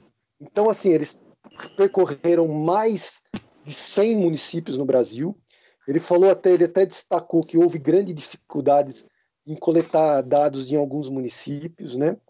E o dado, eles terminaram a primeira fase dessa grande pesquisa, que foi é, finalizada agora no começo de junho, e eles reabriram a segunda fase, e o que ele destacou nessa primeira fase que me chamou a atenção, relacionado ao país todo, primeiro, é, eles têm uma estimativa que há, no mínimo, sete vezes mais casos de infecção do que foi até hoje divulgados.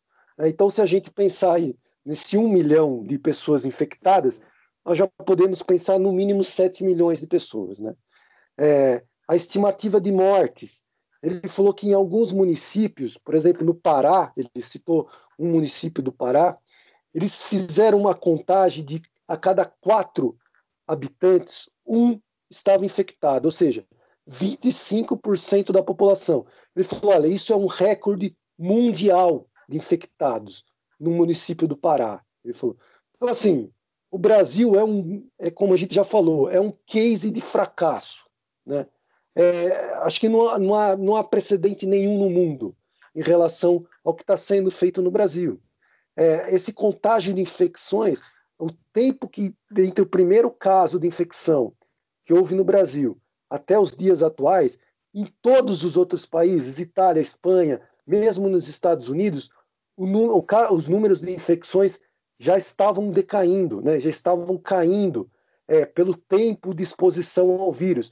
No Brasil, não. No Brasil, todo esse tempo só está aumentando o número de infecções.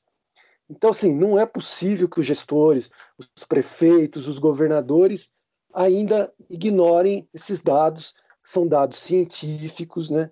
É, eu, eu, já cansei de ouvir entrevistas de é, epidemiologistas, infectologistas, e todos dentro da mesma linha. Olha, não dá para reabrir o comércio como está sendo feito. Né? É, enfim, é, é uma tragédia anunciada que a gente está falando todo o episódio e está se confirmando, infelizmente está se confirmando. Né? Cris, por favor. Não, o Ju foi cirúrgico, né? É, indo na linha dessa questão das, das notificações, né, do momento, né? Acho que o primeiro ponto é a gente está no momento mais alto do número de mortes. Né? E aí você tem é, algumas observações estapafúrdias de que ah, estabilizou. Então é mais ou menos né, a seguinte cena, né? Essa é a charge. Você vai empilhando corpos, chegou a 1.200 e pouco. No 1.201 a pilha ameaçou cair. Falou, é até aqui que dá para ir. Entendeu? Então, assim, a gente tá, tá no pico, tá no pico. É, é, o vírus não faz política, então não adianta essa, essa, aliás, essa, essa, essa figura que você que você mencionou, Vando, ligando foda-se, ela é perfeita, porque a gente também é, teve uma abertura e se você observar o que, o, que o, o, Estado de São Paulo, vai, vamos pegar ele como, como exemplo, que vinha até então fazendo um bom trabalho, ele faz uma pseudo-abertura. Né? Ele entrega a possibilidade ao prefeito de ligar o foda-se. Então ele coloca algumas regiões do município, algumas regiões do estado, melhor dizendo, é, por categoria, enfim, faz um, um, um, belo trabalho de mapeamento, mas no dia a dia, o que a gente está vendo aqui na rua, é só as pessoas irem ao centro da cidade. Antes, antes de, de começar a gravação, eu também estava assistindo a Globo News. Cara, é sufocante você olhar a orla ali do Rio de Janeiro. Lotada. As pessoas correndo, bicicleta, criança, enfim. Cara, todo mundo de volta à praia aqui no interior de São Paulo, aqui na cidade de Jundiaí, de onde a gente está falando, fila no, em, nas lojas, é, não tem fiscalização. Né? E aí, é, por que, que eu digo que o, que o vírus não faz política? A, a doença vai continuar escalando. É claro que está difícil ficar em casa, é claro que tem a questão econômica, e tem a questão econômica, né? mas é, é, essas pseudo-aberturas, é, e tudo que foi de dificuldade para cuidar dessa pandemia até aqui, vai fazer o Brasil ter uma crise longa. Né? Alguém aposta numa abertura em julho? Eu não aposto. Eu não aposto de um retorno, é, de você avançar em algumas regiões. Eu, eu, acho, eu acho muito complicado. E eu come, algo que eu duvidava, eu começo a olhar um horizonte da gente, é, infelizmente, pelo número de casos, pelo avanço é, do, da, de mortes diárias, aí, fazendo com que a gente atinja a marca vergonhosa de 50 mil brasileiros mortos pela Covid, que a gente venha a passar os Estados Unidos. Tá? E um outro dado é, é você observar o número de mortes por é, síndromes respiratórias. É, você tem dados aí de que em abril do ano passado você teve algo em torno aí de, de 2.000, 1.800, se eu não me engano, mortes né, né, nessa modalidade. Você chegou a 20 mil agora em abril. Então você tem uma subnotificação que é complicadíssima. Então, o quadro, é, é, infelizmente, é um quadro de piora, não é um quadro de melhora. Isso vai ter para todo mundo que está preocupado com a economia. Ah, mas a economia precisa gerar. Cara, o vírus não vai dar trégua, porque você precisa abrir a sua loja. Infelizmente, por mais duro que seja isso, é, a gente só está prolongando uma crise que você não consegue ver o horizonte e é mais um ingrediente é, é, nessa, nessa, nesse caldo aí chamado Brasil.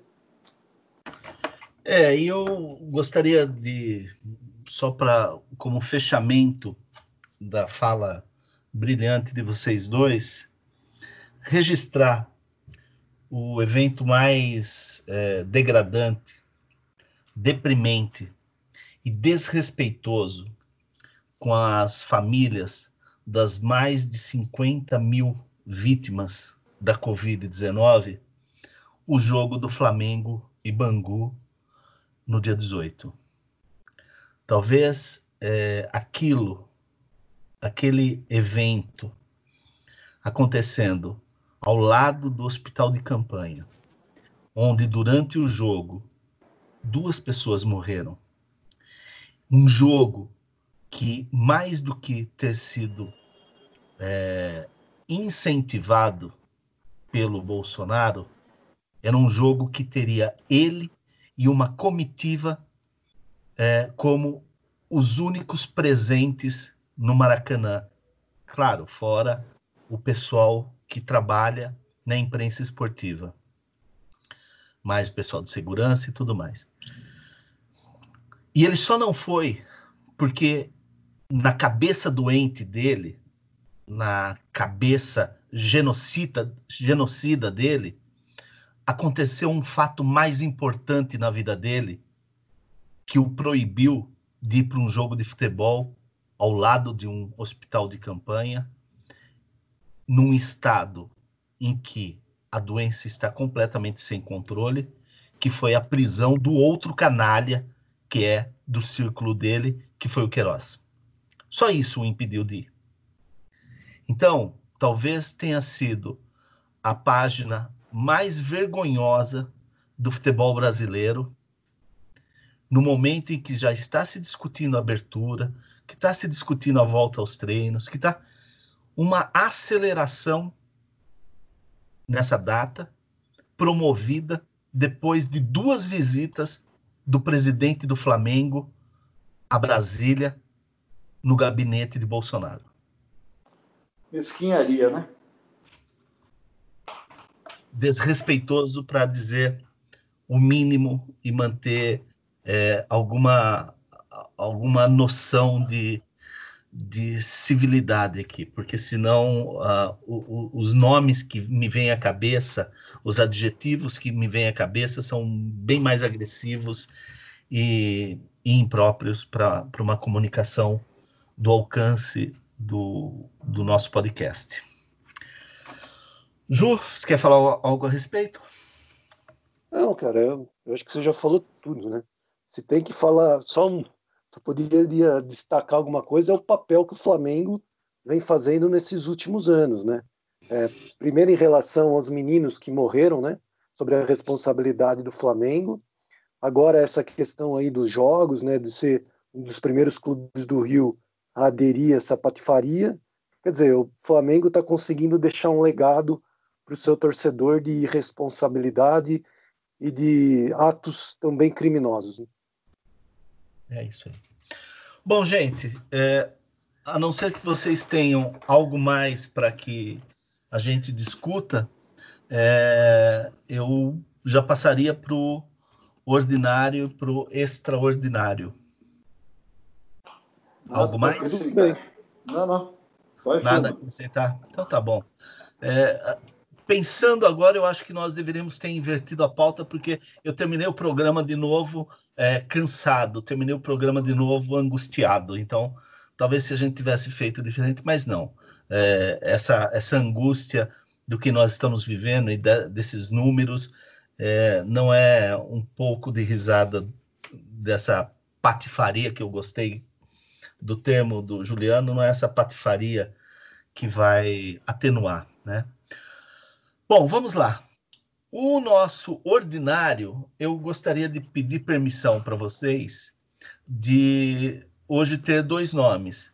Dois nomes de um mesmo veículo, de uma mesma linha, de uma mesma programação, que são Rodrigo Constantino e uh, Augusto Nunes. Pelo conjunto da obra uh, nesse nessa defesa é, inconsequente, descabida que eles fazem do governo Bolsonaro e, e, de todos todas as personagens e as tramas que essas personagens é, engendram diariamente. Mas o Constantino, pelo conjunto da obra, mas em particular por um Twitter dele é, dessa semana, que ele diz o seguinte: Isso tudo é grave, sim, mas fica a impressão, até pelo conjunto da obra, envolvendo inquéritos ilegais do STF e tudo mais, que se trata de perseguição política mesmo. Isso é, ao falar de Queiroz e Flávio Bolsonaro. Então é um ordinário sem vergonha e filha da puta. Bom, e o nosso ordinário, aí sim dá uma, uma leveza. É, extraordinário. O extraordinário, claro. É, e o nosso extraordinário, hoje completamos 50 anos que o Capita ergueu a taça lá no México, é, pelo tricampeonato brasileiro da seleção Canarinho, a seleção de 70, a seleção mais amada, a seleção é, é, que está na memória de, de grande parte é, da, das pessoas, principalmente aquelas com, com além de 40 anos, mas para os amantes do, do futebol todos, é, vai ser sempre aquela aquela seleção icônica, aquela seleção irretocável, aquela seleção que é, produziu magia, mesmo mesmo é, que durante a pandemia, durante esse período de isolamento social, a gente pôde assistir todos os jogos daquela Copa do Mundo, todos os jogos do Brasil, e vamos ser bem sincero, alguns jogos eram lentos demais. Eles eram assim é, é, jogos que, se a gente assiste o Campeonato Paulista da Série B, talvez a gente vá reclamar, né? É, talvez não, com certeza a gente vai reclamar.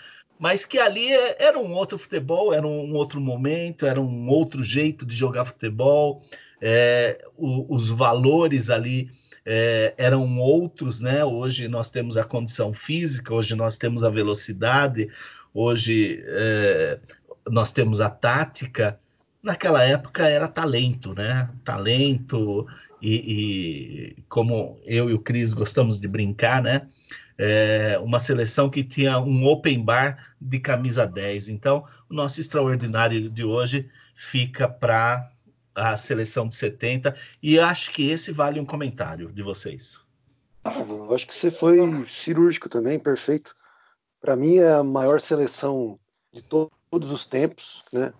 É, e lembrar aqui também que acho que é um fato curioso e importante que foi a primeira Copa do Mundo transmitida ao vivo e a cores, né? Então isso teve um alcance bem interessante, um, um reconhecimento mesmo do talento desses caras, né? E assim é, é alegre você ainda poder ouvir a entrevista, por exemplo, de um Gerson, né?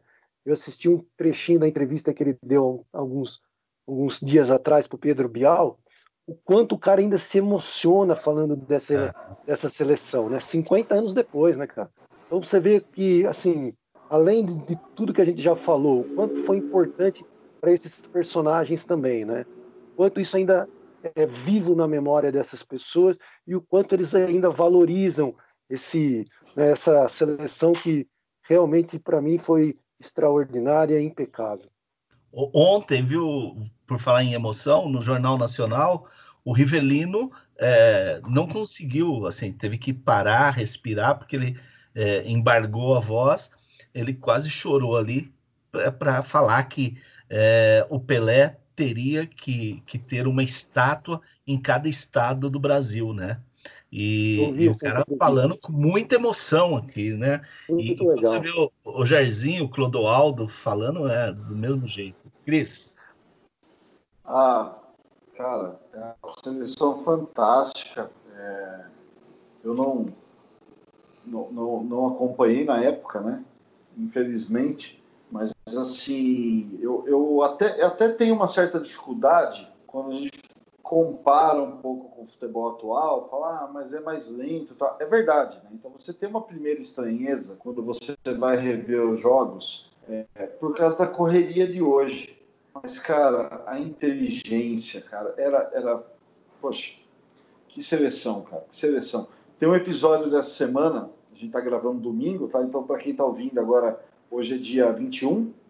Se eu não me engano, o episódio sexta-feira, no podcast Café da Manhã, com o Tostão, contando o ponto de vista dele dessa Copa.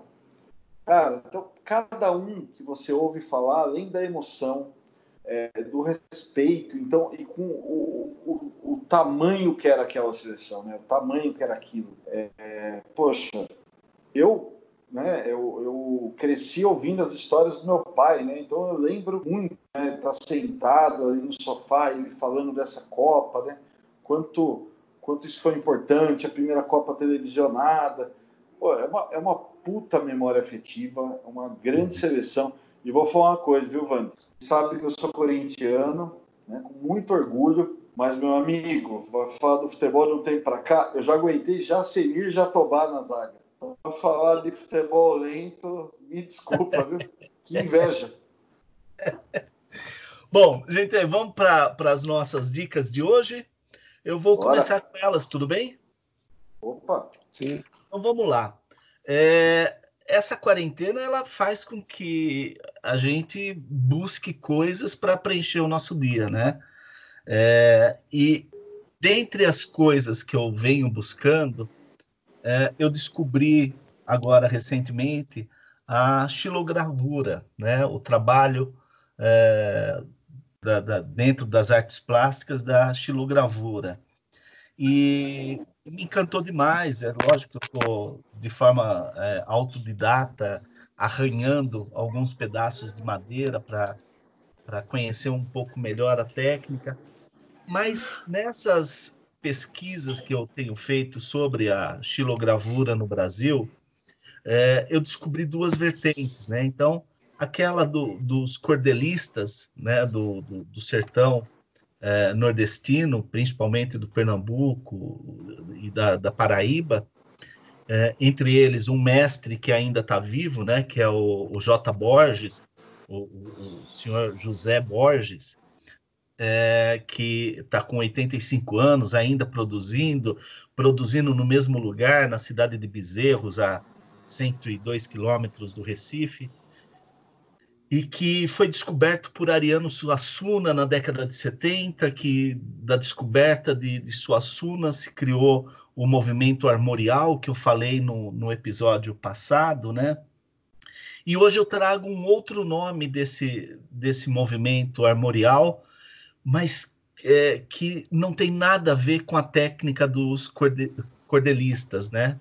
É, é uma técnica muito refinada, é, é uma obra que, para vocês terem uma ideia, ele está tanto no MoMA como no Guggenheim, no dois dos está no Louvre, é, nos grandes é, é, museus do mundo. É, esse cara está exposto, que é Gilvan Samico.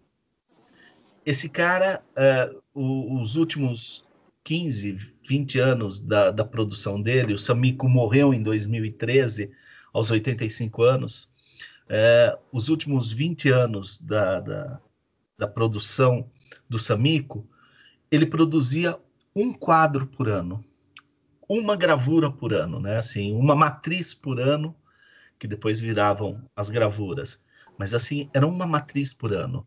E quando ele foi perguntado por que, que ele só produzia um quadro por ano, ele responde da forma mais nordestina possível e mais deliciosa possível. Ele diz assim: na verdade, é, não é na minha obra que eu sou devagar. Sou devagar na vida. Eu sou um cara muito lento. Então eu não consigo fazer nada com pressa. E o meu trabalho acabou sendo comprometido com isso, com esse meu jeito. Eu sou devagar na vida. Mas eu peço para todos que estão nos ouvindo e para os meus amigos da, é, da bancada, né? É, eu deixei dois links na descrição do nosso episódio. É, um deles produzido pela TV Senado, que é um vídeo mais curtinho, e um outro que é uma, um debate, né, uma apresentação de uma exposição do Samico. Olha, eu peço muito para que vocês que estão nos ouvindo vejam isso, para que a gente valorize o trabalho de um artista brasileiro que não é, é lembrado e que é cultuado é, no mundo inteiro. Todos os grandes museus do mundo têm pelo menos uma obra dele nas suas paredes. Então, Gilvan Samico é a minha dica de hoje. Bom, minha dica hoje é mais simples. Eu vou indicar o Twitter da, da chefe Rita Lobo, né? Chefe apresentadora, é, que além de, de sensacional e talentosa, essa semana, né? De quinta para cá, ela está nos, nos oferecendo várias receitas com laranja. Eu tenho destaque aqui, ó, para um bolo de laranja com cobertura de chocolate bem rachadinha. Mas se você não gostar de bolo de laranja, também pode é, provar de uma receita de um bolo, de uma torta, aliás, de limão miliciano. Olha, Sim. cara, tá para adoçar sucesso. um pouquinho, para adoçar um pouquinho a vida da gente. Que legal. Ju? Então, a minha dica é um pouco diferente das dicas que geralmente eu dou, né? Na verdade, é uma sugestão que eu queria dar. É, acompanhando né, essa crise econômica, a gente observa muitos comerciantes com extrema dificuldade né, para manter o comércio aberto. Então, assim, é, é, uma, é uma sugestão e um apelo para quem puder também é, tentar buscar serviços é, mais regionalizados, né, mais perto do seu bairro, mais perto da sua, da sua, da sua região onde você mora, para tentar, de alguma forma, contribuir com esses comerciantes, né? A gente busca, às vezes, muito é, é, fast food em aplicativo, o que é legal também, é importante, só que a gente, às vezes, acaba é, deixando passar esse pequeno comerciante que está perto da nossa casa, né? De repente, uma pizzaria, ou um cara que produz um lanche bacana, é, outro, mesmo outros serviços, né, um chaveiro, enfim. Eu acho que se a gente, nesse momento de crise, né, a gente puder focar, olhar um pouquinho para esses pequenos comerciantes e de alguma forma poder ajudá-los, né, é, seja ali numa prestação de serviço mais regional, eu acho que vale a pena sim. Eu, eu acho que a gente pode contribuir, pelo menos para que é, dar um impulso para que eles consigam sobreviver nessa nessa pandemia e não possa fechar o comércio, demitir muitos funcionários. Enfim, é uma, uma sugestão que eu pensei, que eu tenho tentado praticar aqui perto da, da minha residência, né? chamando ali uma pizza, é, um lanche, enfim, alguns outros serviços mais é, pontuais e corriqueiros, para tentar, né, desde enfim, uma padaria, enfim, tentar manter ali o pequeno comerciante ativo é, e poder ajudar de alguma forma. Então, essa fica a minha sugestão. Muito legal. Gente, é, eu já vou me despedir de vocês, mas antes de chamar a música, eu gostaria de dedicar o episódio de hoje àquele que seria o nosso convidado de hoje, o nosso amigo Cláudio Fonseca, que ele viria para falar de economia para a gente fazer uma, uma avaliação, né, uma, uma atualização da economia brasileira. Ele que participou de um programa é, no início de março, é, em que a gente só tinha uma ideia da, da, de todo esse essa hecatombe que veio para cima de nós, né? E ele ali no início de março já, já desenhava um quadro bastante severo, um quadro bastante preocupante para nós, ele seria o nosso convidado de hoje, né? Mas, infelizmente, na sexta-feira, é, ele perdeu a mãe dele, é, morreu em decorrência da Covid. Então, eu gostaria de, de dedicar o episódio de hoje a esse bom amigo nosso e que, e que ele esteja na tranquilidade desse momento tão difícil é, da vida dele. É, um grande abraço para vocês. Acho que foi um, um bom programa é, que a gente teve a oportunidade de rir um pouco dessa pantomima toda chamada governo Bolsonaro. É, a música que vai que vai subir para cair a nossa é, cortina também é uma homenagem uma homenagem ao aniversariante, né? Chico Buarque de Holanda, e a música, música escolhida não poderia ser mais oportuna, apesar de você. Então, gente, um grande abraço, uma boa semana para vocês. Tchau, Cris. Tchau, Ju. Boa noite aí, gente. Um abraço. Boa semana a todos. todos. E vamos, vamos firme. Abraço. Até o tchau, próximo tchau. episódio. Tchau, tchau. Sobe a, sobe a música, Ju. Vai ser outro dia.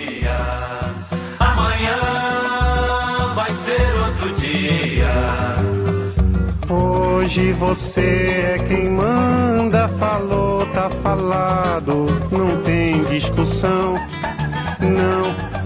A minha gente hoje anda falando de lado e olhando pro chão, viu você que inventou esse estado, inventou de inventar toda a escuridão.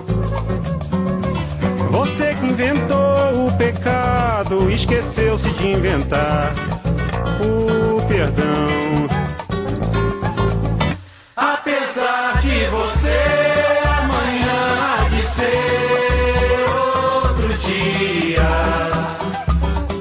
Eu pergunto a você onde vai se esconder da enorme euforia.